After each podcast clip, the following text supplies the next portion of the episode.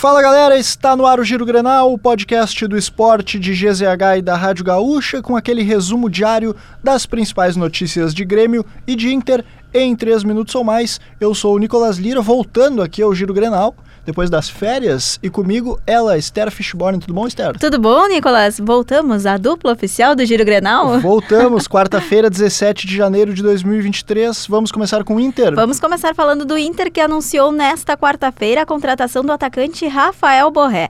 Após uma longa negociação, o colombiano de 28 anos assina contrato com o clube até dezembro de 2028.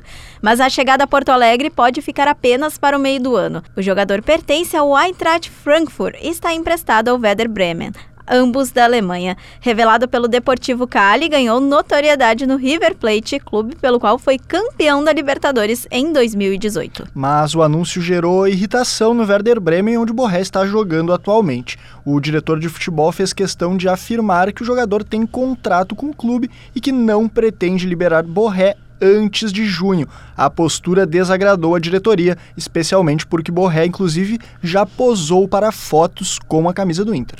Pois é, e ainda falando em anúncios e renovações, o Inter anunciou a prorrogação de vínculo com o jovem zagueiro João Dalla Corte. O novo contrato vai até dezembro de 2027. E no mesmo dia da contratação de Borré, a direção viu o nome de Robert Renan ser publicado no bid da CBF.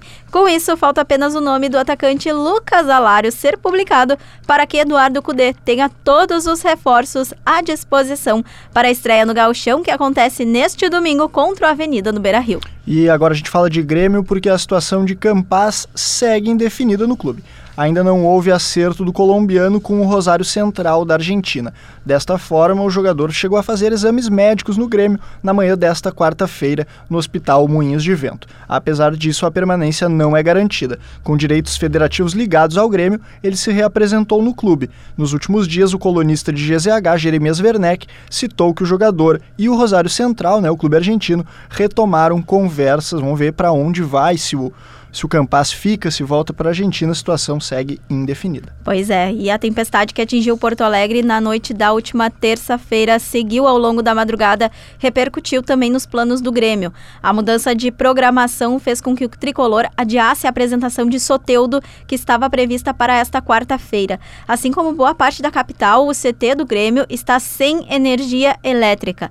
As rajadas de vento chegaram perto dos 90 km por hora e por volta das 5 horas horas da tarde desta quarta-feira, cerca de 689 mil pessoas seguem sem luz no estado. Esse é o último boletim oficial registrado às 4 horas da tarde, Nicolas. É isso aí, o Giro Granal também trazendo as informações da é importante, do né? jornalismo é aí. Nesse, nessa quarta-feira.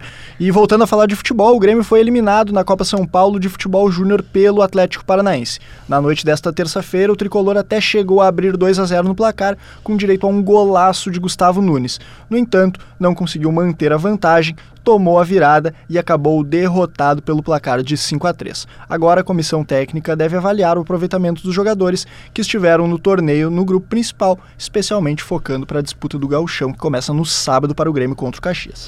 Siga o Giro Grenal na sua plataforma de áudio preferida, deixe sua avaliação, ative o sininho para receber uma notificação sempre que um episódio estiver no ar. A produção do Giro Grenal é de Nicolas Lira, técnica e edição de áudio de Paulo Frag. Não esqueça, arroba esportesgzh nas redes sociais. E Esther, um velho conhecido da torcida do Grêmio, já está trabalhando, fez os primeiros treinos lá no Vitória. O Luan, né, campeão da Copa do Brasil de 2016, da Libertadores de 2017. O ídolo Luan que passou por aqui e não conseguiu ser aproveitado, né? Pois é, o Vitória inclusive divulgou nas redes sociais. Eu recomendo que o pessoal dê uma olhadinha lá. O, alguns vídeos do Luan já treinando, o pessoal já está comentando. É uma, é uma contratação bastante esperada pela torcida do Vitória, né, Nicolas? É, foi recebido com festa lá no aeroporto. Ele foi elogiado pelo técnico do clube, o Léo Condé, mas também fez um alerta, né? Só talento não resolve. Lembrando que o Luan fez apenas 16 jogos nos últimos dois anos, é muito pouco, a média é muito baixa. Vamos ver se ele vai render lá no Vitória, né? Pois é, vamos ficar de olho.